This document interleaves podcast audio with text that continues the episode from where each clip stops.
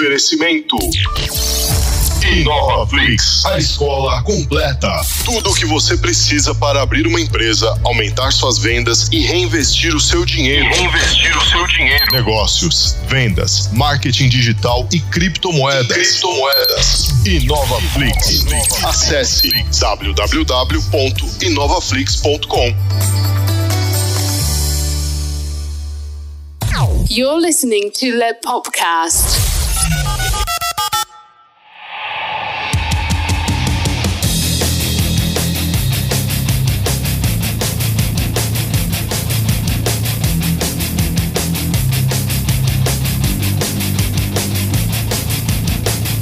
Sejam bem-vindos a mais um Lepopcast, galera. Este aqui que vos fala é o Luiz Leonardo Favareto. E o Carlo Barbagalo. E aí, Carlão, tudo tranquilo, cara? Como é que você tá, velho? Como é que tá essa semana maravilhosa, cheia de reviravoltas, intrigas, discussões? É, tá uma delícia, né? Só o suco de laranja, né? Só, só o suco de laranja e o circo, né, velho? O circo pegando fogo, velho. Cada dia melhor, cara. Cada dia Sem melhor. dúvida, velho. Sem dúvida. Nada mais me surpreende, viu? Ai, que da hora.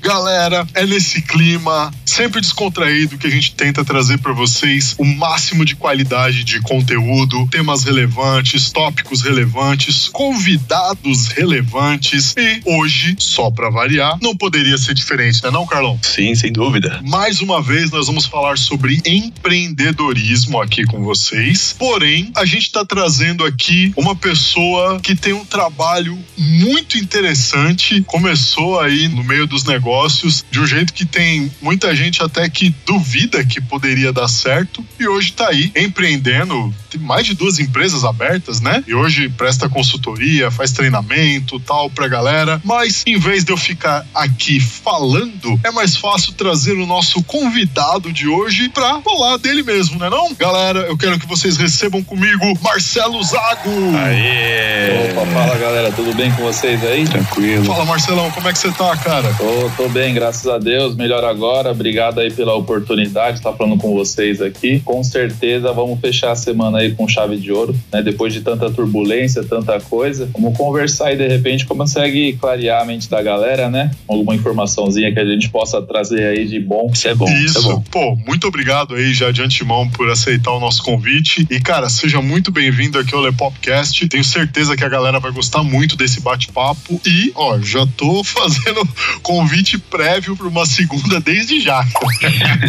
Opa, tamo aí à disposição. Quanto mais, melhor, né? É isso aí. E agora, antes de entrar na pergunta polêmica propriamente dita, Marcelo, conta só um pouquinho de você, mas só um pouquinho, só para dar aquele gostinho pra galera, assim, só um pouquinho de você. Sou uma pessoa que nasci em São Paulo, né? Vivi com os meus pais e tal. E eu vivi até pouco tempo atrás aí achando que tudo era culpa dos outros, tudo era azar. E hoje eu sou um cara que eu me considero muito bem sucedido por algumas coisas que eu vou contar pra vocês hoje durante esse podcast. É legal que a galera que tá ouvindo aí fique até o final pra entender que, indiferente do que eles estiverem passando hoje, tudo eles podem mudar porque eles são muito melhores do que eles imaginam. Foi isso que eu aprendi e eu quero compartilhar isso aqui com vocês. Ai, Olha. sim, já gostei, já gostei. E é nessa que a gente já emenda pergunta polêmica.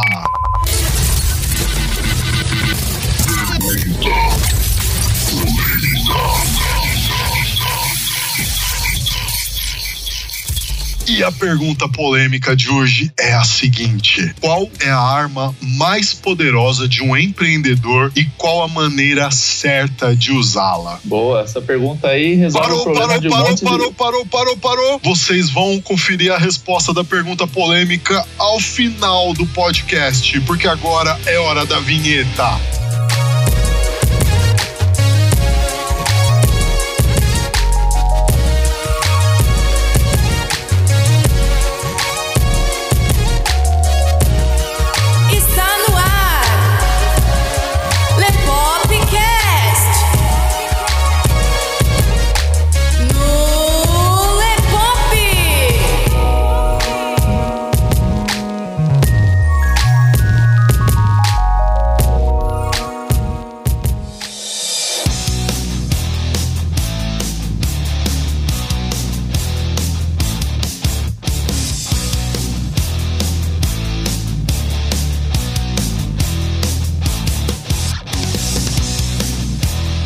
Começando mais um Lepopcast, galera. Carlos e eu hoje conversando sobre empreendedorismo, mindset e afins com ninguém menos que Marcelo Zago. Vocês vão conferir essa entrevista aqui espetacular logo depois dos avisos, galera.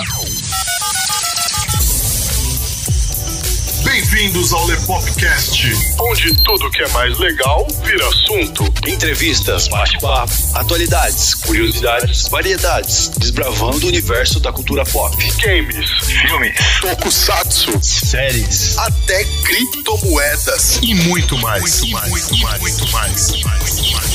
Encontra a gente em todas as plataformas. iTunes, Spotify, Google Podcast e nos melhores agregadores. No ar, quinzenalmente, às terças-feiras, 19 horas. O Lepopcast é diversão garantida. Com um pingo de acidez. Bora pro episódio de hoje?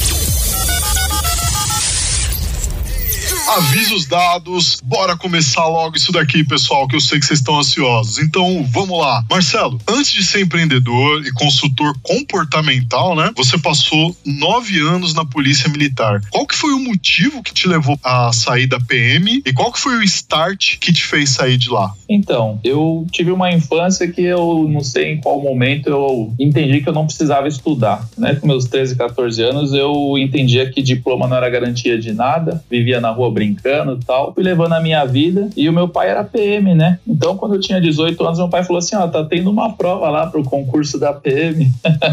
Você não quer fazer? E aí eu falei: Ah, vou fazer, né, cara? Concurso público é legal, andar armado e tal. Eu fui lá, fiz a prova e acabei passando. Então, foi assim: eu fiz a prova por acaso e eu acabei entrando por acaso por ter um pai policial militar, né? Ah, sim, você prestou a barro branco, né? Na verdade, eu fiz a escola de soldados, né? Porque Ah, Barro sim, Branco é para oficial. Isso, então eu isso. fiz a escola de soldados e acabei passando na primeira vez que eu prestei. Pô, que da hora. Show. É, foi bom pra época, pra um moleque de 18 anos, foi top. Aí, com relação à entrada na PM, foi isso, né? Eu não tinha nenhum sonho, não tinha nenhuma definição pra minha vida, o que eu queria ser quando eu crescesse. Devido a essa minha ideia de não precisar estudar, eu sempre trabalhei, né? Então, uns 14 anos eu já trabalhava no McDonald's, eu acabei me formando no colegial por obrigação, e depois eu só trabalhei, né? Trabalhei em lanchonete, fui feirante, virei motoboy até o momento que eu entrei pra PM. Foi meio que deixando a vida me levar e é um exemplo aí pra galera que tem um- uma história parecida com isso. E qual que foi o motivo que te fez sair de lá? Então, em dado momento da minha vida, eu já na PM com alguns anos, mesmo sendo funcionário público, cara, eu trabalhava dia sim, dia não na PM, depois eu fazia bico, chegava no final do mês eu não tinha dinheiro e cada vez eu trabalhava mais, cada vez mais estressado. Foi um momento que eu me senti meio vazio. Poxa, como assim, né? Tinha umas operações que você ficava 8 horas, 12 horas andando de um lado pro outro. Eu comecei a me sentir meio vazio e aí foi o momento que eu resolvi fazer uma faculdade, cara. Eu fiz uma faculdade na época de gestão ambiental e aí todo aquele meu conceito de que eu não precisava estudar, que não fazia sentido, começou a cair por terra. Eu comecei a gostar muito, né? Então eu fiz a faculdade enquanto eu era PM e aí eu comecei a gostar muito. Eu fui um dos melhores alunos da sala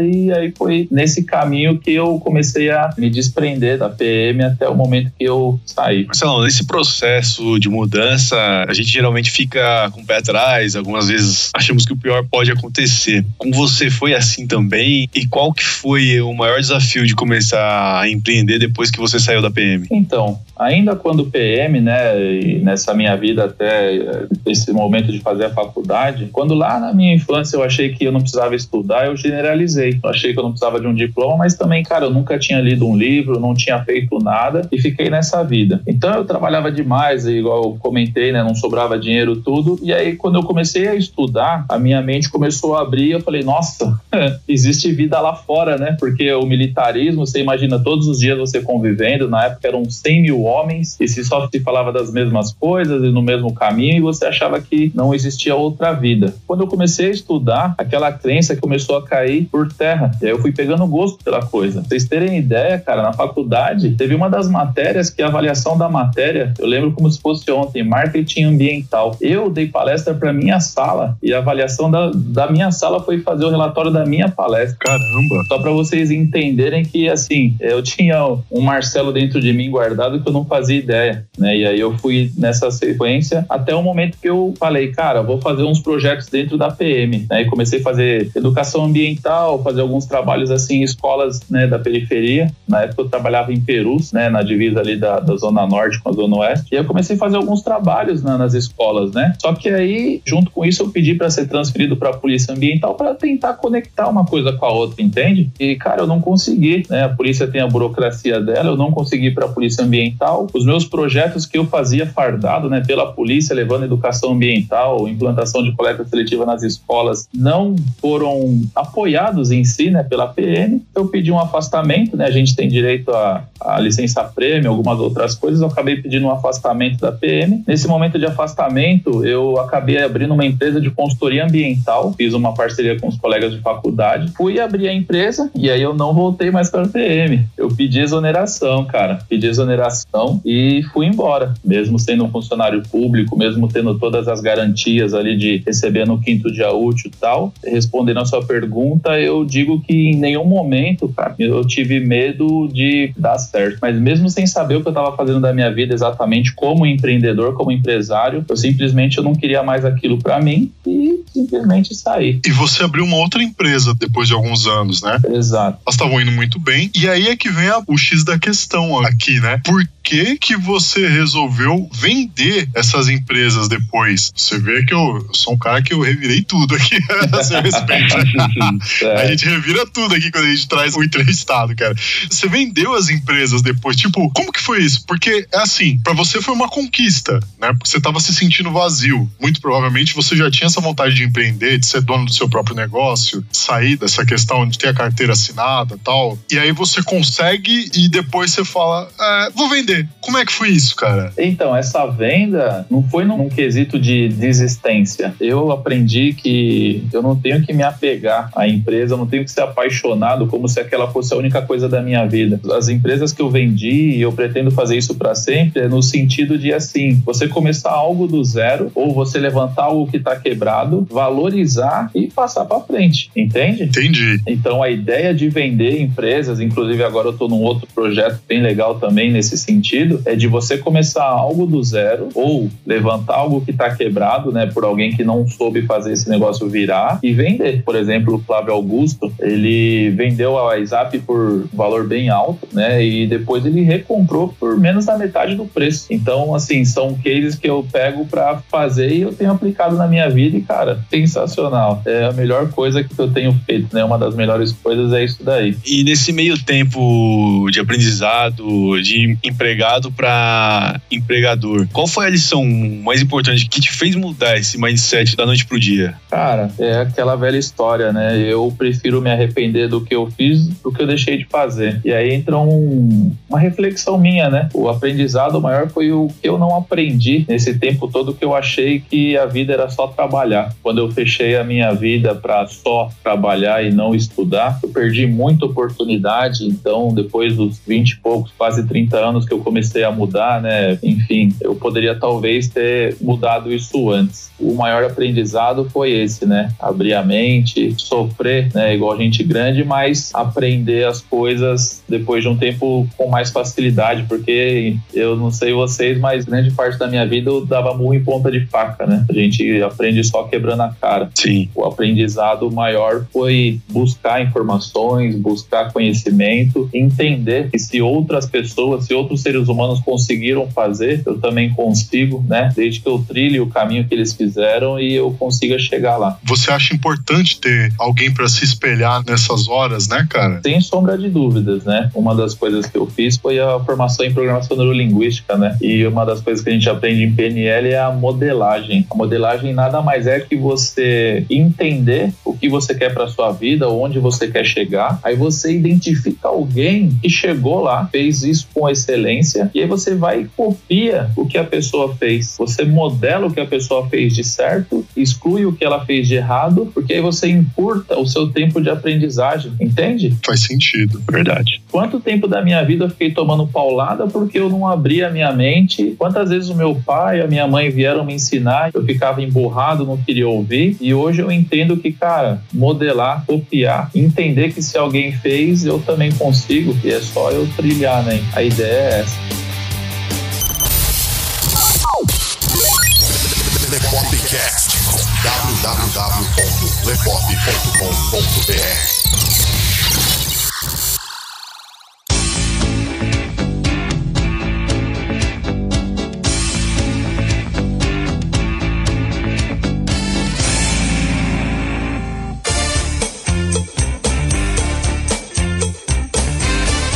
Segundo bloco, galera. Agora a gente vai falar um pouquinho mais sobre as mudanças de ares. Agora a gente vai se aprofundar nessa questão aqui das mudanças de ares. Vocês vão entender uma coisa aqui que é muito interessante. Hoje, dentro de uma das áreas de atuação do Marcelo, ele atua como consultor comportamental. É isso mesmo, né, Marcelo? É isso mesmo. Cara, conta pra gente, por favor, como é que foi esse início de jornada de consultor comportamental? Até porque, hoje em dia, né, o termo coach, ele meio que acabou virando um meme, né? E a galera escuta o termo e, tipo, sai dando risada. Fala, ah, você é, É. coach, que não sei o quê. né? Não leva a sério isso Não daí. deu certo em nada e virou coach, né? É, tipo, o pessoal fala, é, ó, o fracassado aí, Pode virou crer, coach É. e tal. Não sei o quê. Tipo, como que é lidar com isso também? Então, cara, assim, ó, eu saí da PM em 2012, né? E aí eu comecei nessa vida de, de empreendedor, de empresário, e aí muita paulada e fui vindo, segui a orientação de um, não seguia de outro, enfim. Em 2017, né, e mais específico em maio, eu ganhei um convite, o mais engraçado que seja assim, as pessoas não, não concordam com isso, mas eu ganhei um, um ingresso da minha ex-mulher, da mãe do meu filho, para fazer um treinamento. E aí, assim, eu sempre fui meio, meio da pá virada, sabe? Ela me deu o ingresso, eu peguei, ah, beleza, lá em Campinas, falei, vou fazer esse curso, não pesquisei nada, não queria saber. Entrava lá num hotel na sexta-feira à noite, saía no domingo, falei, ah,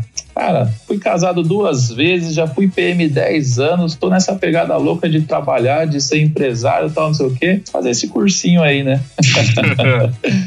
Aí eu fui, peguei a minha mochila, peguei minha capa de chuva, achei que fosse algum treinamento, alguma coisa assim, né, de, de vivência e tal. Fui lá pra Campinas, cara, sozinho, estacionei meu carro e fui lá pra salinha de um hotel. Tinha mais ou menos 108 pessoas, cento e poucas pessoas, não lembro exatamente. Eu entrei nesse treinamento, é um treinamento de alto impacto emocional. Não sei se vocês já ouviram falar de um leader training. Não, não, Não, conheço. Rapaz, eu entrei nesse curso, nesse treinamento na sexta-feira à noite. E olha que coincidência, hein? Dia 5 de maio de 2017. Dia 5 de maio de 2013 foi quando eu entrei na PM. Olha só, na mesma data. Caramba. Pois é. Esse treinamento eu entrei lá na sexta-feira à noite, saí de lá no domingo e vou falar pra vocês assim, ó. Eu nunca tinha chorado tanto igual eu chorei na minha vida naqueles três dias, cara. É como se alguém te pegasse pelos pés, te virasse de ponta cabeça e te chacoalhasse assim, ó. Tirasse tudo de ruim que tem. É uma lavagem cerebral, mas no, no sentido da palavra de abrir a sua cabeça, de tirar tudo de ruim, dar um tapinha nas costas e falar assim, filho, vai viver agora porque você é um novo Marcelo. E aí naquele momento ali eu me conheci como uma pessoa que eu nem sabia que existia. E no domingo à noite eu saí, na segunda-feira de manhã eu fui para minha casa e essa escola, né, que eu fiz o curso chama EBPNL, né, Escola Brasileira de Programação Neurolinguística. Eles tinham mais uma infinidade de cursos, né? Tinham um practitioner em PNL, tinha coaching, tinha hipnose, tinha treinamento para empresas e tal. Eu- aí eu pensei na minha cabeça, né? Eu vim para cá achando que eu sabia de tudo, que eu era o cara, e de repente, cara, eu saio daqui transformado por uma pessoa que eu nem eu mesmo conhecia que tinha dentro de mim. E aí eu tenho duas opções a partir de agora. Eu continuo vivendo a vida que eu vivia, que começava muitas coisas e às vezes não terminava, fazia mal feito e fazia do jeito que eu achava que tinha que ser, ou eu me aprofundo nos estudos e aí eu começo a transformar de fato a minha vida e automaticamente transformar outras vidas, né?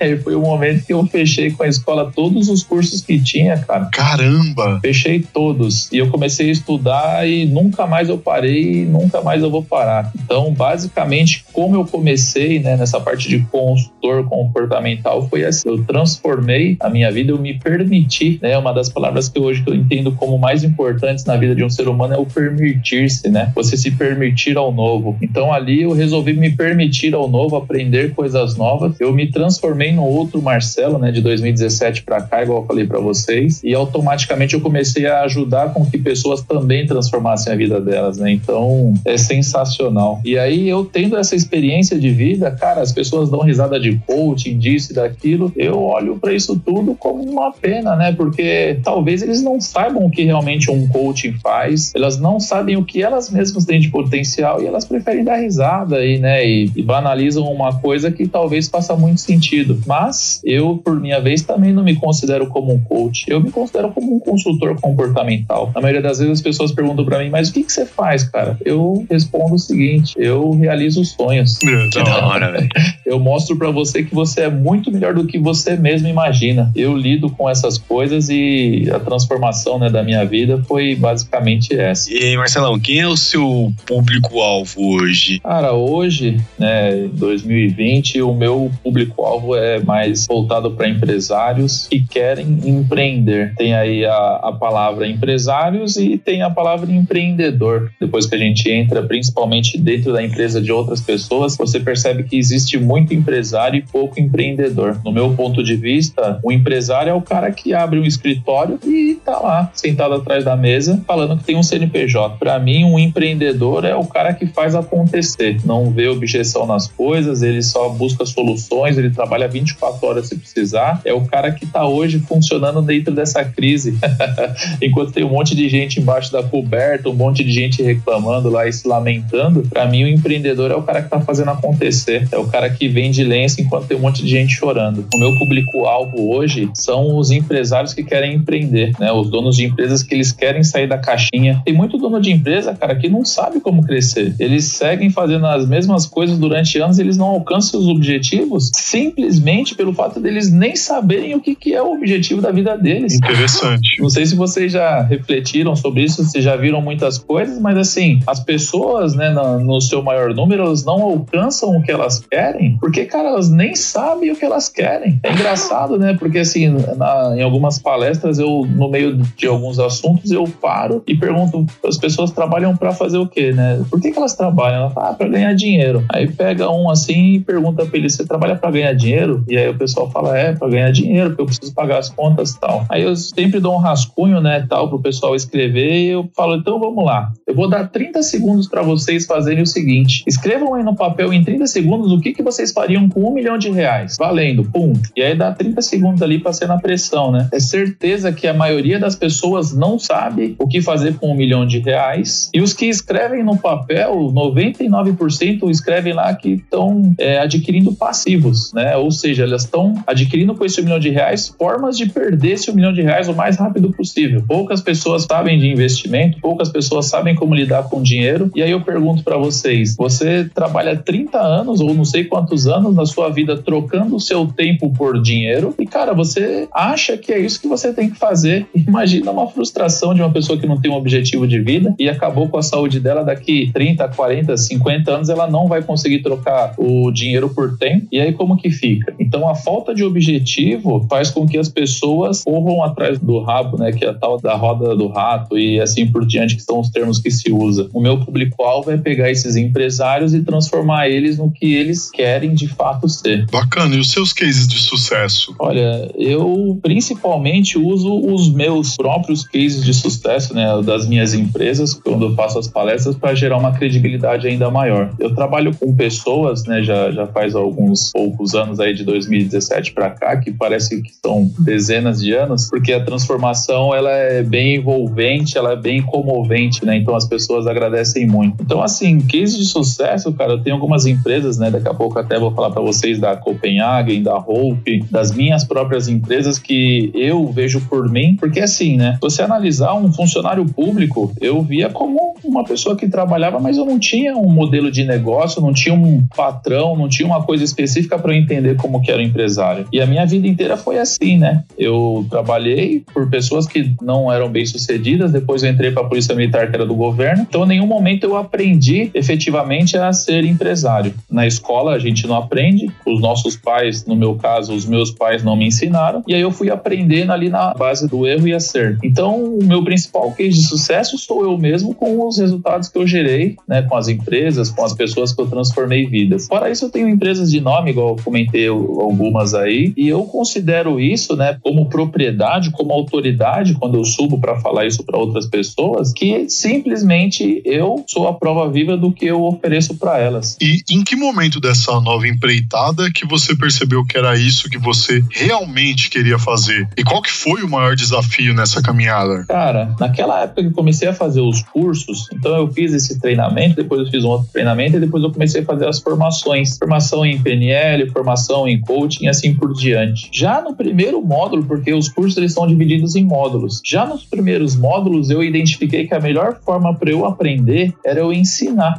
Então o que que eu fiz? Quando eu fui fazer um curso, eu já tinha uma lista de 10 amigos que eu ia compartilhar com eles o meu conhecimento. Então logo no começo eu falei, pô, cara, eu tô fazendo um curso assim assado, interessa para você sentar comigo e eu te explicar o que eu aprendi. E alguns vieram, alguns não vieram, tal, só que eu tô falando isso porque a partir de então eu já comecei a ajudar pessoas, já comecei a impactar vidas positivamente. Então essas pessoas que estavam desesperadas, algumas eu peguei até num caso que elas não queriam mais viver, né, pensando em se matar e assim por diante. Então saber que eu poderia ajudar de alguma forma fez com que eu descobrisse a minha missão de vida, né, e transformar as vidas compartilhando meu conhecimento foi o momento que eu percebi o que eu realmente queria fazer. E o maior desafio nessa caminhada foi manter o foco, sempre caminhar em direção ao meu objetivo e nem sempre isso é fácil. Você tem que falar não. Por incrível que pareça, você ter foco, um dos principais itens é saber falar não, abandonar coisas que pareciam boas, né? Então, basicamente nesse período, né, dessa nova empreitada foi isso. Impactar vidas positivamente fez com que eu ficasse ainda melhor comigo mesmo, então foi o que eu defini como o que eu queria fazer. E o maior desafio foi eu comigo mesmo, mais uma vez, tendo que manter um foco de uma vida aí que eu tive que desconstruir muitas crenças, muitos valores, né? Desde quando eu fui concebido, de coisas que eu aprendi que não me levavam para onde eu queria chegar, manter o foco aonde eu quero chegar, tendo que falar não, tendo que recusar algumas coisas que antigamente parecia impossível, né? De falar não ou de negar. Eu acho que é- esse negócio de falar não é, é um mal que muita gente tem, né? Às vezes o cara não quer fazer nada, não quer fazer aquilo lá, mas, porra, velho, não tem como, o cara não sabe falar não, né? A gente passou por isso, né, mano? Ai, caramba. É, é a vida, né, cara? É, velho, faz parte, faz parte, Faz parte, velho. Eu gosto de fazer uma coisa também, né, né, no momento de um, de um treinamento, de uma palestra, assim, né? Você tem aquele monte de gente na sua frente e você pergunta assim: quem aqui, com o conhecimento que tem hoje, gostaria de voltar 10 anos atrás para fazer as coisas diferentes? E aí aquele monte de gente levanta a mão. Só que não é possível você voltar 10 anos com o conhecimento que você tem hoje para refazer as coisas, correto? Correto. Uhum, sim. A partir daí, eu pergunto para elas: daqui 10 anos, se você não mudar uma vírgula na sua vida, igual você vem fazendo até agora, para onde você gostaria de voltar? Para exatamente hoje. Então, a oportunidade está aí na sua frente agora para que você aprenda uma coisa nova e para que você viva uma vida para que daqui 10 anos você não queira voltar hoje é, por resultados negativos que você gerou. E essa parte do falar não, eu entendo muito como carregar as pessoas nas costas, principalmente. Se você analisar quantas pessoas elas se eliminam da própria vida para carregar pai, para carregar mãe, para carregar marido, mulher, filhos e assim por diante. Cara, eu entendo que as pessoas estão aqui nesse mundo, nessa vida, para viver a sua própria vida. E se você se exclui, se você não sabe falar um não, quando é que você vai conseguir viver? Quando é que você vai conseguir alcançar seu objetivo? Quando é que você vai viver a sua própria vida? Você vai deixar de sobreviver e vai realmente viver. Então, o falar não é tão libertador que É verdade. é uma coisa, parece besteira, mas analisa aí, né, vocês e todos os nossos ouvintes aí, quantas coisas você não tem falado não e quantas coisas vem te sufocando. Parece simples, mas não é, cara. Verdade. É, envolve muitas coisas nesse não, né? Tem a galera que tem receio de magoar o outro, ou realmente não. Eu não sei se é essa a expressão mais correta, mas vou usar ela assim mesmo. Não tem uma cultura de chegar e, e falar não, ou de se posicionar e falar: não, peraí, eu também sou um indivíduo, eu também sou um ser humano, eu também mereço o meu espaço, é, eu também mereço o meu tempo tempo, né? Então, essa questão do não, ela é, ela é muito relevante. Eu acho que tudo se resume a, a medo, né? É medo e valores, né, cara? São valores que aprendeu, igual foi comentado aí, de ah, uma vida inteira não soube falar não. A mãe ensinou que né, é feio falar não, o pai e assim por diante. É uma vida que vem assim. E aí é uma continha que eu sempre faço com as pessoas: é a seguinte: pra gente chegar lá, não sei quantos anos vocês querem viver, eu quero viver uns 200 anos, de tanto que eu gosto dessa vida. Mas enfim, né, vamos supor que a pessoa queira viver 100 anos. O que, que ela precisa para chegar com 100 anos bem? Porque não adianta você chegar com 100 anos também um vegetal em cima da cama, certo? Certo. Certo. Para você chegar lá, você precisa de ter saúde. E saúde, vamos transformar em energia. Não sei se vocês acompanham esse raciocínio, se faz sentido para vocês. faz sim. Vamos transformar saúde em energia. E aí você levanta do seu lugar e eu falo pra você assim, cara, vai daqui até o outro lado da rua e volta, você vai gastar X energia. Se eu falo pra você fazer isso, só que eu pulo de cavalinho nas suas costas, você vai gastar o triplo, o quádruplo de energia pra fazer a mesma coisa. E eu falo isso porque imagina quantas coisas tem penduradas hoje nas suas costas, consumindo a sua energia, para que daqui tantos anos você não tenha uma velhice, não tenha, não tenha uma vida do jeito que você gostaria. Então é uma reflexão que, assim, se fizer sentido para vocês, pensem quantas coisas vocês carregam nas costas de vocês que não são suas. Será que isso não vai faltar? Porque hoje a gente é novo, tem 30, 20, sei lá quantos anos, e isso não te faz falta, mas e num dia de amanhã? Então, será que não seria o momento de refletir e já parar de carregar o que não é seu? Verdade. Reflitam aí, hein, galera. Hashtag análise. Cara, quem foi ou ainda é a pessoa que mais te influenciou a trilhar esse novo caminho e por quê? Tem alguns ícones, né, como Tony Robbins, T. Harv Eker, né, que é o do Segredo da Mente Milionária, Wendell Carvalho, tem esses daqui, Jerônimo Temer, Caio Carneiro, Michael Ribeiro, enfim. Ídolos não faltam porque o desenvolvimento humano é tão surpreendente para mim, tão fascinante que você começa a estudar e acompanhar o que esses caras sabem, o que eles já proporcionaram nas vidas de outras pessoas e multidões, enfim. O que eu tenho para mim, né, de, de influência, principalmente proporcionar para os meus filhos uma vida de infinitas possibilidades. E eu vejo isso como uma coisa sensacional, né? Porque se eu tivesse aprendido o que eu sei hoje com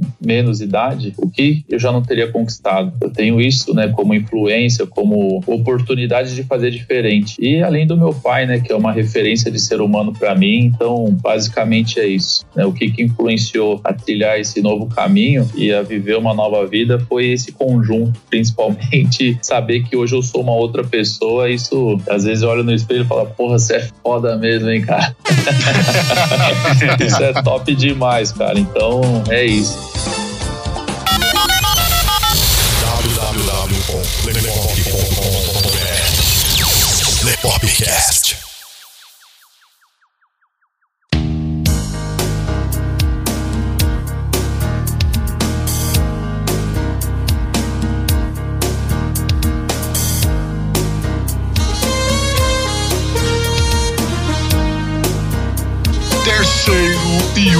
Bloco, galera. Hora isso aqui, né? Fala a verdade, fala a verdade. Eu sei que vocês estão curtindo isso daqui. Vai ter muita gente que vai ouvir isso daqui e vai começar a repensar as atitudes de vida. Ou pelo menos eu espero que façam isso, né?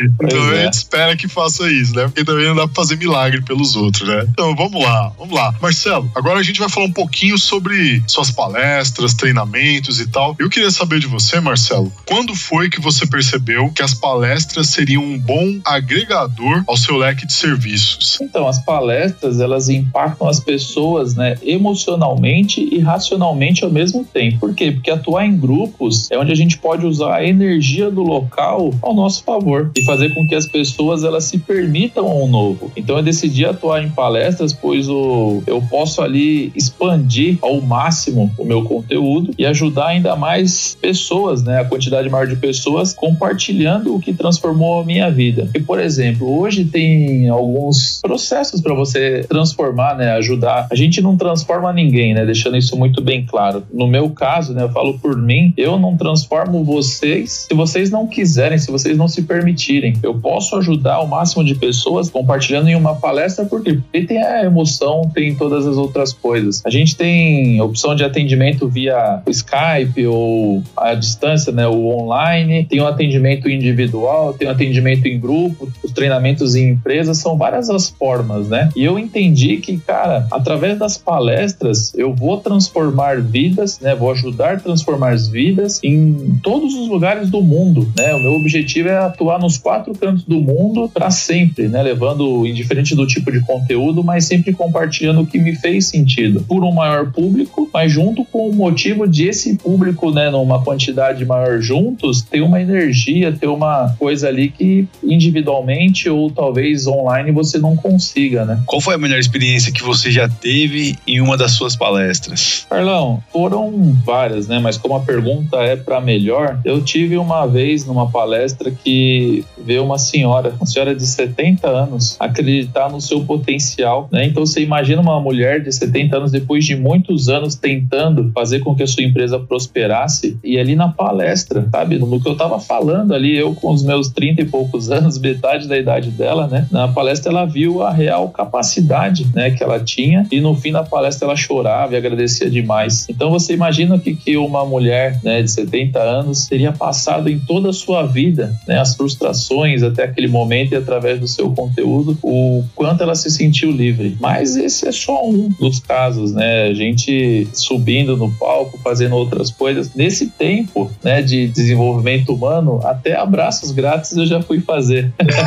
que da hora. Sabe aqueles caras com as plaquinhas na Paulista e tal? Cara, eu já fui fazer e eu convido vocês a um dia vivenciar essa experiência, né? Porque assim, a vergonha, né? Só de eu falar isso, talvez vocês já tenham sentido uma vergonha, uma coisa, ah, eu não faria isso, pô, isso é Não, chato, isso é bobo. imagina, imagina. Né? É assim.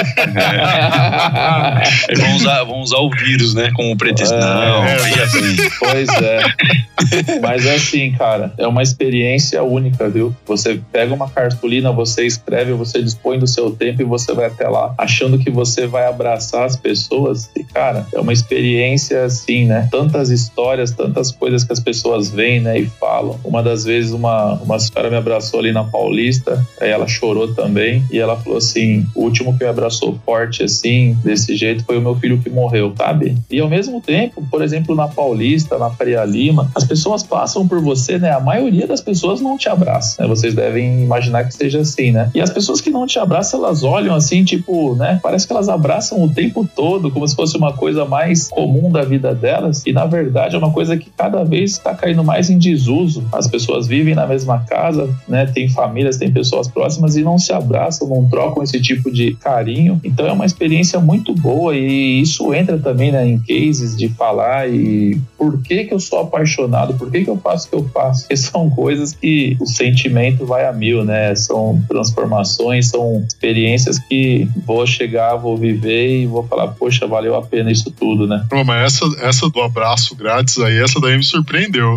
Não imaginei mesmo, não. É muito top, cara. Tem umas fotos no meu Facebook, tem algumas filmagens. E é assim, né? Fui a primeira vez com meu filho. Eu tenho um filho de 18 anos, né? E a primeira vez ele foi comigo, ele gostou. O moleque é super pra frente nesse negócio aí de lidar com gente e tal. Na segunda vez, ele não quis ir. Eu falei, putz, ferrou, né? Não vou mais, cara. Vou sozinho lá, segurar uma cartolina e tal. Pois eu fui, cara. Fui lá, fui de metrô, porque era mais fácil, né? Pra não ter que estacionar meu carro. E eu fui sozinho e é uma coisa assim, cara. Você, até você abrir aquela cartolina, você tem todos os receios, todos os medos. Quando a coisa começa a fluir, é indescritível, assim, né? De falar como é bom. E aí, cara, chegou um dado momento que eu, por exemplo, eu ia fazer reunião com meus clientes na Paulista ou em algum lugar movimentado. Aí eu ia todo certinho lá com meu terno, vestido e dentro da minha mala, de repente, levava uma folha sulfite ou um pedaço de cartolina. E aí eu terminava, saía da reunião e ficava lá na Paulista. Programava assim, cara, eu vou ficar uma hora e meia aqui.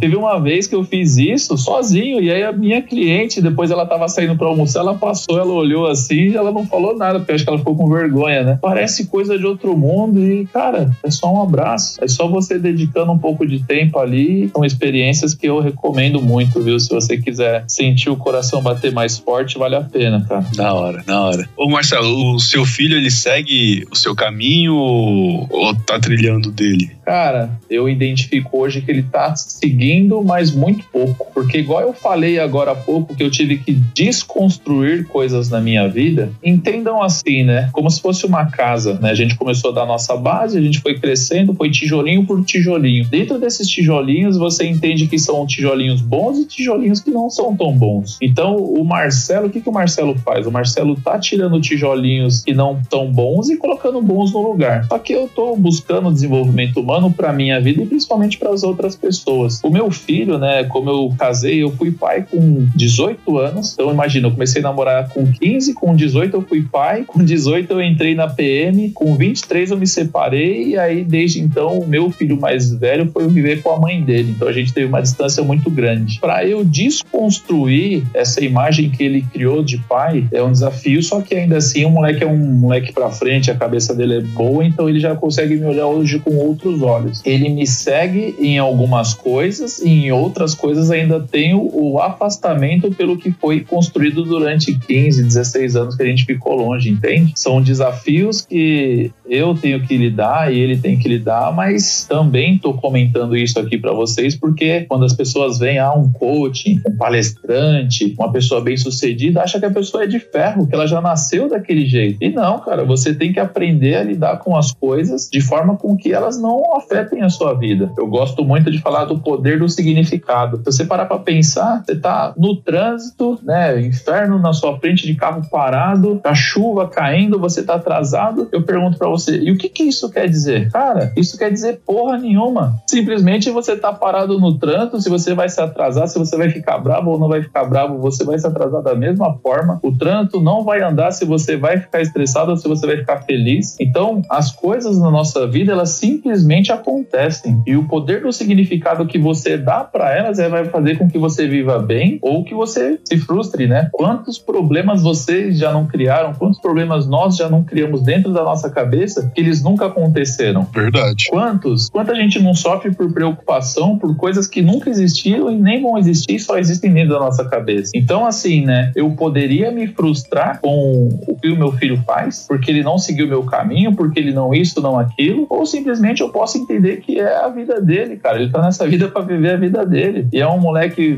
muito gente boa, um moleque de coração muito bom. Ele faz origami. Você vê o tipo de moleque Oh, que que é. Ele faz origami, ele faz um, um bilhetinho e ele entrega esses origamis no, no metrô. Ele tá andando na rua, ele entrega frases para as pessoas. Então, é um moleque muito gente boa. Então, de um jeito ou de outro, ele tá seguindo o meu caminho. Eu até sigo o caminho dele também. E hoje a gente tem um relacionamento bem legal e eu pretendo que isso melhore cada vez mais. Da hora, da hora. E é aprendizado, né? Porque assim, igual eu falei, eu fui casado duas vezes. Eu tenho dois filhos, um de cada relacionamento. Ah, mas você quer casar de novo, né? Porque igual hoje eu namoro tudo e eu falo que eu quero casar. Por que que eu quero? Porque eu quero vivenciar o que eu não vivi até hoje, né? Porque eu errei fazendo o que eu achava certo e deu errado. Então, qual que é o segredo da vida? Você repetir as coisas, mas fazendo de uma forma que dê certo. Se você parar pra pensar, ah, relacionamento não dá certo, as pessoas são difíceis, é, o mundo tá perdido, cara, quem faz o seu mundo é você. Quem faz o seu relacionamento é você. Eu tô agora num relacionamento que tá sensacional, cara. Por quê? Porque eu tô usando todo o meu conhecimento na parte de desenvolvimento humano, tô usando todas as experiências que não deram certo e tô fazendo com que a minha vida e a da minha namorada seja o melhor possível todos os dias. A gente tem o comodismo, a gente tem a rotina e tem várias outras coisas que antes pegavam a gente de jeito e acabavam com o tesão das coisas e hoje eu estou me policiando e impulsionando para fazer melhor a cada dia que passar. Também estou falando isso, a gente está falando mais da parte de empreendedorismo, esse é meio que o nosso objetivo, mas não existe um ser humano que vai ser um ótimo empreendedor se a vida dele não tiver ajustada. E outra coisa, um erro que eu vejo assim, né, na maioria das pessoas, e eu já fiz muito isso, é a gente transformar a gente em uma coisa só. A gente tem uma separação, né? Nós somos divididos, se vocês analisarem e fizer sentido para vocês, claro, né? Nós somos a parte social, a parte familiar, a parte de conhecimento, a parte profissional, a parte de saúde, a parte de religião ou de crenças e todas essas coisas, né? Então vamos supor, né? Ver se vocês veem acontecendo isso aqui. As pessoas estão, por exemplo, com desafios no trabalho e a vida inteira dela vira uma merda. Porra, se a sua questão é só no trabalho, por que, que você tá complicando a sua vida familiar, por exemplo? Você tá com desafios da sua vida conjugal, por que, que você tá interferindo na sua parte profissional? Eu tô dizendo assim, se você entender isso, se você começar a desmembrar, inclusive é uma das coisas que existem no coaching, né? Que é a roda da vida, ali você desmembra a sua vida em oito partes e você começa a entender que, cara, não tá tudo uma merda. Talvez só esteja uma parte ali que você acha que tá uma merda, e se você desmembrar, fica muito mais fácil para resolver, né? Então, tudo isso são informações, são tecnologias que foram estudadas e desenvolvidas aí para que as pessoas vivam melhor. E poder compartilhar isso com vocês aqui agora, e talvez remeter algum tipo de reflexão, é sensacional, cara. É por isso que a gente gosta tanto dessas entrevistas que a gente faz, porque a gente sempre aprende com os outros aqui, sempre. Aí a gente em silêncio aqui começa a refletir, né, velho?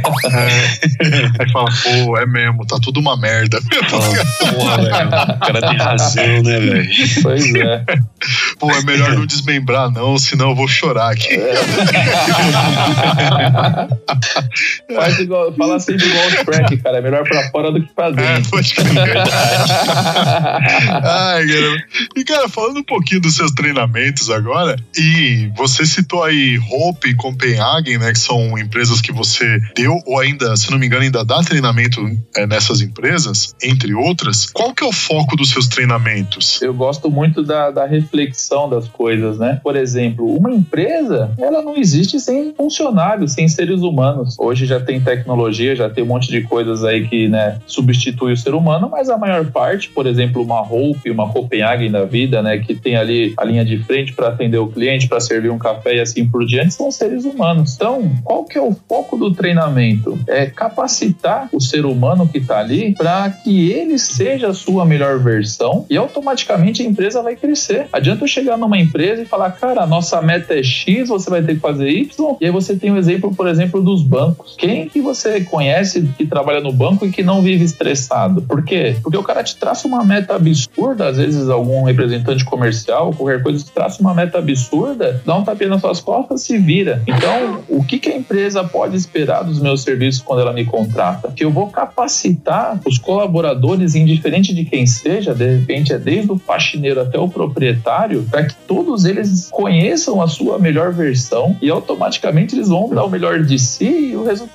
vai crescer, cara. Isso daí é, é fato. O exemplo da Copenhagen da Hope, porque por onde a gente começou? Parte operacional, né? Estoque, vitrine, algumas coisas assim básicas. E na sequência a gente começou a trabalhar com a parte das vendas em si. Em três meses a gente dobrou o ticket médio. Caramba. Não tem segredo, não tem segredo. Para vocês entenderem, as pessoas, né, o cliente entrava para tomar um café na Copenhague, então ele ia sozinho até a loja, comprava um café, a pessoa do caixa não oferecia um chocolate, não oferecia um bombom, não oferecia nada e o cliente saía com apenas um café. Então a gente estruturou a parte física para que se a loja encher, ela tenha capacidade de atender, certo? Eu não posso dar um tiro no pé, então primeiro a gente estruturou toda a parte física da loja, parte operacional. Na sequência a gente capacitou as pessoas a buscarem conhecimento, né? Então vendedores aprender sobre vendas e entre outras coisas trabalhar para que ela se desenvolvesse, juntando num grupo de pessoas capacitadas, cara, dobrou o ticket médio. Foi um marketing de experiência, né? Exato. Então hoje se você entra nessa mesma Copenhagen, a moça ela vai te levar para o fundo da loja, ela vai te mostrar os presentes mais caros e vai chegar no final com um cafezinho. E nessa política que parece, nessa abordagem que parece simples, dobrou, cara, o ticket médio de uma empresa que está dentro de um shopping que até então os lojistas eles acham que o movimento baixou porque o shopping não tem movimento. E eu gosto disso porque assim, enquanto eles estão reclamando, a gente está crescendo. É isso que eu estou fazendo com a empresa que eu estou trabalhando agora, minha, né, e da minha namorada que a gente abriu uma hamburgueria agora nessa época de crise. Cara, a gente está faturando o triplo do que quando não tinha crise. A Copenhagen dobrou, a Hope dobrou. Então, assim,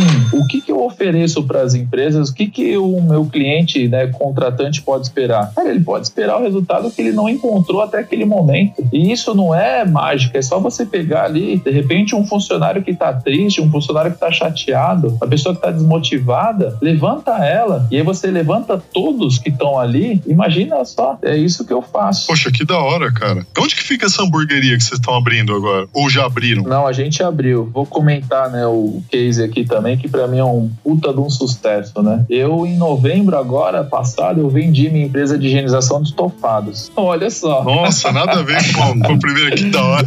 Cara, São ramos completamente Eu diferentes. fui PM, da PM eu abri a consultoria ambiental. Da consultoria ambiental, eu tinha cinco segmentos dentro dela e foi onde eu desmembrei e aí eu comecei a vender. Eu tinha transportador, eu trabalhava com reciclagem de tapetes, com reciclagem de carpetes e aí mais pra frente, quando eu parei com essas coisas que eu passei a empresa pra frente, aí eu abri só de higienização de estofados. Fiquei acho que com ela um ano, dois, um ano e meio, quase dois. E aí agora a gente, eu e minha namorada, minha namorada ela tinha uma loja de lingerie, só que o ponto da loja dela não vendia. Eu perguntei pra ela quanto que vende essa loja. Ela falou assim: ah, vende acho que uns 3, 4 mil reais por mês. Porque a loja em si era só um depósito né, de, de lingerie, porque ela tem vendedoras externas. Aí eu falei pra ela, mas por que, que você não fecha isso daí e abre um comércio nesse ponto? E aí ela abraçou a causa e a gente fez todo o projeto. Eu fiz o plano de negócios, a gente fez toda a estruturação. Para vocês terem ideia de como o Marcelo funciona hoje, de todo né, um pouquinho que eu aprendi, para vocês terem ideia, no dia 2 de janeiro a gente começou a reforma para abrir a loja no dia 1 de fevereiro. Antes de abrir a loja física, eu dispensei três cozinheiros e três chapeiros. Vocês têm noção de um negócio desse? Porque assim, eu entendi que assim, se eu abrisse a loja para o cliente e a partir dali eu começasse a experiência de cozinhar e de oferecer para o meu cliente um lanche que estava em teste, eu poderia falhar. Eu poderia entregar um lanche ruim ou alguma comida que não estaria boa. Então eu fui fazendo em paralelo, né, em todas as coisas funcionando ao mesmo tempo, eu fui fazendo os testes, levei eles para cozinhar num espaço reservado e foi indo e foi indo. Então quando eu abri as portas, cara, eu já estava preparado para isso. E eu falo isso, eu tenho muito orgulho de mim por ter feito isso e tudo, porque igual eu falei, poucos anos atrás eu não tinha capacidade para isso. Eu não tinha o conhecimento para isso. E então a hamburgueria ela foi inaugurada no dia 6 de fevereiro. A gente traçou uma meta para o primeiro mês e no primeiro mês a gente já bateu a nossa meta. Nós já estamos com a data do dia 13 de dezembro agora para a gente abrir a nossa segunda filial e eu vou formatar isso tudo para começar a vender franquia. A gente já tem um cliente interessado para a partir de junho a gente abrir essa franquia lá em, em Cuiabá. Mais uma vez, né? Eu gosto de repetir. Você que está ouvindo isso daqui, cara, acredita em você. Eu era ninguém, continuo não sendo o melhor dos melhores, mas eu me permiti aprender coisa nova. E cara, você também pode. O YouTube está à sua disposição de graça, cursos e mais cursos aí com valor baixo ou muitos cursos de graça. E se você quer alcançar um resultado, cara, vai atrás, faça coisas diferentes, né? Aquela velha história, né? Fazendo o que você sempre fez, você vai ter o que você sempre teve. Então, se tiver algum ponto de reflexão durante tudo isso que eu tô falando, conversando com vocês aqui, comece a entender o que, que você quer da sua vida e, cara, vai buscar, tá disponível. Verdade, né? Então, você aí que tá ouvindo a gente, que fica aí perdendo tempo no YouTube vendo, vendo coisa inútil, É. pega um momento ali, pega uma horinha, duas desse tempo inútil que você usa aí e vai aprender alguma coisa, porque tá cheio de tutorial no YouTube. Cheio, cheio. É, para de ver como fazer a moeba aí. E sabe o que é interessante? Eu gosto muito de áudio. Eu sempre gostei. E o que eu aprendi de áudio hoje, a galera que me escuta aí, acompanha o Lepopcast faz tempo, tudo que eu aprendi a respeito de áudio, eu aprendi no YouTube. Eu não estudei isso numa, numa faculdade e tal, eu fui aprender no YouTube. Eu passo boa parte do meu tempo no YouTube estudando a respeito disso. Mas tem outras áreas que me interessam muito também. Mesmo que eu não chegue a atuar, eu gosto de conhecer a respeito daquilo. E eu descolei um tempo atrás um canal de um cara, se eu não me engano, da Ucrânia. Hoje ele mora em Londres. Ele tem uma empresa de efeitos especiais. O nome dele é Andrei Lebrov. E o cara é muito foda. Puta que pariu. O cara é muito foda. Sabe como que ele aprendeu? Com o YouTube. Eu falei de objetivo, eu falei disso, você complementando aí com essa informação. É simples, você dá uma mala com dinheiro para uma pessoa e se ela não souber o que fazer, cara, não adianta. Vê o histórico aí da galera que ganha na Mega Sena. No Big Brother. É, é simples, cara, e isso é falta de conhecimento. E assim, é, a galera tá em casa de quarentena. Quanto elas se dedicaram a aprender alguma coisa nova enfiada em casa? Então, eu, eu tenho exemplo por mim, cara, eu não assisto televisão aberta, eu não assisto jornal, eu não assisto. E aí, quando você conversa com alguém que assiste, eu fico pensando assim, cara, o que que isso agregou na sua vida de bom? Tem um meme ali que tá escrito assim, né? Tem um médico carregando o, o doente, ele perguntando pro médico, mas doutor, como que eu fiquei doente? Aí tá respondendo lá, ah, assistindo o jornal. E cara, eu vi casos de pessoas que se fecharam em quarentena e ficaram doentes porque estavam lá conectadas com essa coisa. Eu tô trabalhando, eu tô correndo atrás das minhas coisas, claro que eu tô tomando os meus cuidados, mas eu vou no mercado, eu faço tudo que eu tenho que fazer e tô 100%. Você se dedicou a estudar, pegou uma fonte de informação, que foi o que eu falei, você modelou um cara bem sucedido e olha só o que você está fazendo hoje. Você está disponibilizando um podcast com conteúdo sensacional, de uma qualidade sensacional, porque você se dispôs a isso. Tem que parabenizar pessoas igual você, pessoas que estão dispostas a aprender e que isso sirva de referência para quem está se frustrando com a vida. Mas é, e assim eu fico encabulado. Aqueles caras, aposto que você diz isso pra todos. É, vai, que, vai que com isso rola um segundo chamado aí pra É, de novo pra cá, né? Pode crer. Cara, na sua opinião, qual é o maior problema do empresário brasileiro hoje em dia? Qual o melhor caminho para resolver, superar esse problema? Cara, sem sombra de dúvidas, na minha opinião, é a falta de conhecimento. Isso, pra mim, é o que paralisa, é o que gera medo, é o que faz ter o tal do jeitinho brasileiro. Essa resposta, pra mim, é assim, né? Falta de conhecimento, ponto. E aí posso argumentar com vocês até o mês que vem vai ter argumento. Eu vou pôr um ponto de reflexão com relação a isso no seguinte: por que, que as pessoas elas têm disposição, elas se disponibilizam ou se prontificam a começar várias vezes as suas coisas, mas por que, que elas não se prontificam a aprender como fazer bem feito apenas uma vez? Faça bem feito, busca o conhecimento, entenda o que de fato você quer fazer e ponto. Então, qual que é o maior problema no meu ponto de vista? Qual que é o maior desafio? É a falta de conhecimento.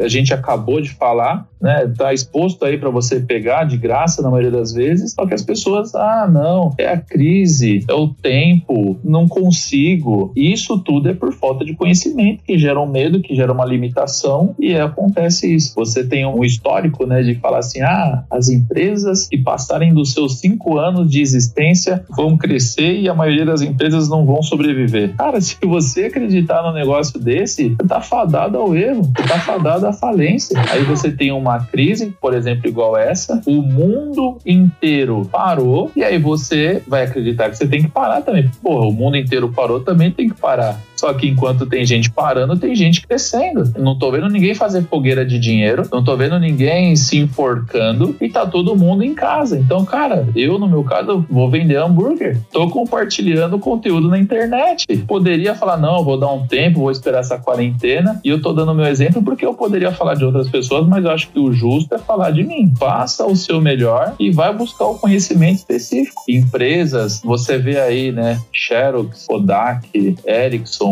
Nokia. Porra, empresas grandes, cara, que fecharam ou que hoje tá- trabalham com outras coisas. Por quê? Porque algumas pessoas que eram responsáveis lá, elas não buscaram o conhecimento necessário para se atualizar. Imagina você que tem uma empresinha aí que tá abrindo agora e se você não se dispor a aprender, onde que você vai parar? A economia, o dinheiro não aceita desaforo, cara, sem massagem. não é verdade? Verdade. Você investe um dinheiro errado, você compra uma coisa para mais, você aposta em pessoas que vão te enganar, tudo isso demanda conhecimento. Então, para o Marcelo, o que é o maior desafio para os empresários é a falta de conhecimento. Aproveitando agora esse momento, é chegado, galera, o momento mais aguardado, o momento da resposta da pergunta polêmica.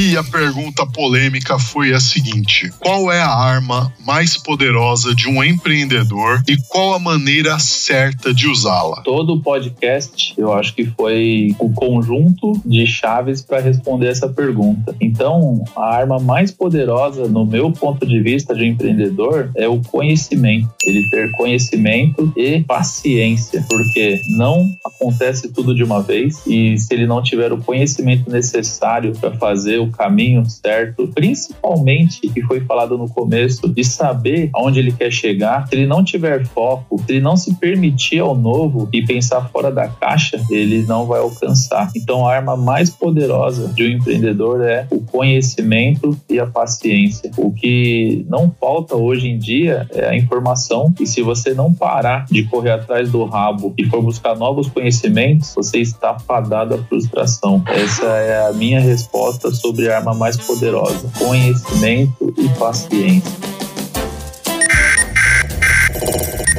Ouvindo.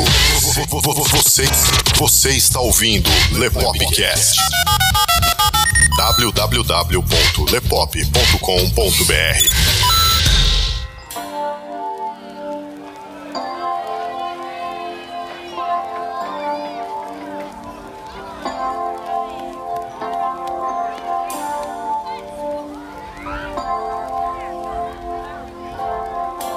isso aí, galera. Esse daqui foi o Lepopcast de hoje, com a participação ilustre de Marcelo Zago, comentando aqui com a gente um pouco sobre a vida dele, sobre a jornada, né, sobre empreendedorismo, mindset, sobre comportamento. Foi uma entrevista bem bacana. Marcelo, poxa, muito obrigado, cara, de coração. Muito obrigado mesmo pela oportunidade dessa entrevista aí. Eu tenho certeza que pra galera que acompanhou esse podcast, teve muito valor agregado pra essa galera. É um prazer enorme poder estar conversando com vocês, né? É um bate-papo que com certeza vai chegar a milhares de pessoas e com certeza isso vai ajudar um pouquinho por aí. E esse é o meu objetivo, né? E ter vocês nessa cortesia, nessa humildade de poder ajudar com que eu faça a minha parte, vocês fazendo a de vocês, acho que juntos a gente consegue um resultado muito bom. Então tenho que agradecer muito, fechando a semana com chave de ouro, muito top, bate-papo, foi bem, bem gostoso aí. E estou à disposição para quando vocês quiserem para eu voltar. Pô, a gente chama assim, cara. Com certeza, com certeza. Você tá ferrado, porque a gente chama mesmo.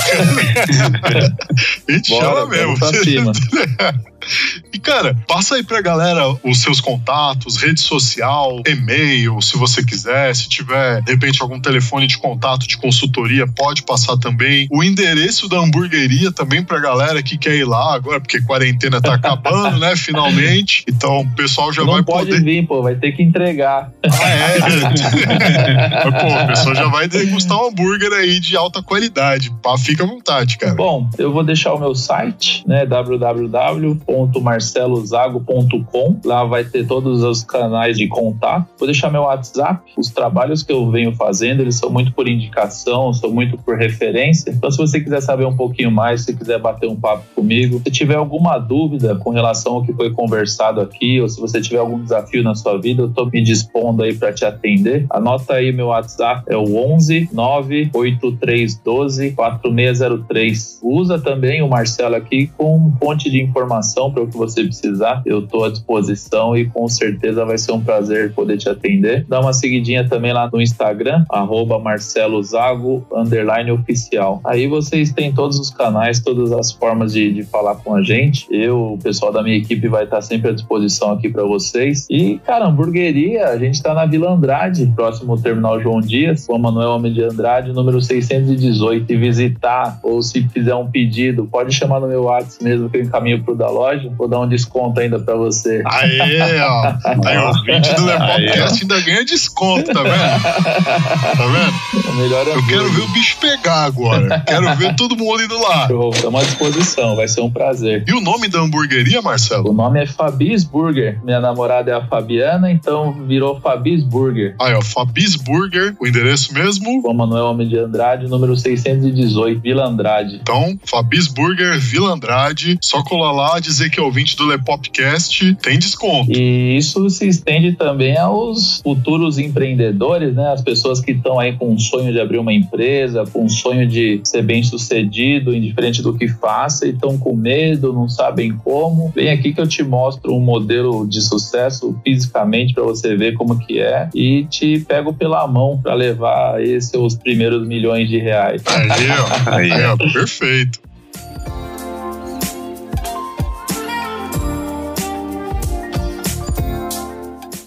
Galera, infelizmente a gente fica por aqui. Eu sei, eu sei. Não precisa chorar, eu sei. Vocês queriam ouvir mais da gente, vocês queriam que a gente tagarelasse mais, vocês queriam mais Lepopcast e tem mais Lepopcast no próximo episódio. Esse, infelizmente, encerra por aqui. Então, pessoal, todos os links de redes sociais do Marcelo estão na descrição, bem como os nossos. Endereço da hamburgueria tá aí também. Tem rede social da hamburgueria, Marcelo? Arroba Fabisburger 2019, que é o Instagram, e o Facebook Fabisburger, facebook.com barra Fabisburger. Já marca também o WhatsApp, né? Porque aí se a galera quiser pedir hambúrguer, não fica chamando aqui. 11 9 48 48 3972. Já chama lá, fala que ouviu no, no Lepop já vai ter um, um brinde de cortesia. Galera, tá vendo? Ó, tá vendo?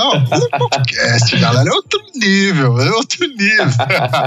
é isso aí, galera. Tá tudo aí na descrição, tá? Então você, ouvinte que tá aí acompanhando a gente pelo Spotify, pelo iTunes, pelo Anchor, você que tá ouvindo a gente pelo agregador de podcast, quer conferir os links, acesse o site lepop.com.br, né? Vai lá na aba de especiais, acesse o Lepopcast, confere aí os links das redes sociais todas, tá tudo direitinho aí para facilitar a vida de vocês, pessoal. E não esquece de pedir aquele hamburgão caprichado. A todo mundo que baixa, que compartilha, que indica, que mostra o Lepopcast, que apresenta isso daqui para mais gente, de coração. Muito obrigado. Vocês são foda. Vocês que fazem isso aqui caminhar. Então, a todos vocês, uma ótima semana, uma ótima noite, um ótimo dia, uma ótima tarde, indiferente do horário que você tá ouvindo isso. Tudo de melhor, galera. Ah, não esqueça, baixe esse episódio e compartilha. Baixe esse episódio e compartilha com muita gente. Eu sei que tem gente precisando ouvir essa mensagem. Você provavelmente conhece alguém que precisa ouvir essa mensagem. Leve essa mensagem até essa pessoa, beleza? Aqui quem falou com vocês foi o Luiz Leonardo Favareto. E o Carlo Barbagalo. Nós contamos aqui com a participação ilustre do Marcelo Zago. Ô, boa noite, tá gravando à noite, então boa noite, muito obrigado. Seja você a mudança que você espera do mundo. Um abraço, até o próximo, Deus abençoe. E é isso aí, pessoal. Até o próximo episódio. Falou! Até mais. Tchau, tchau.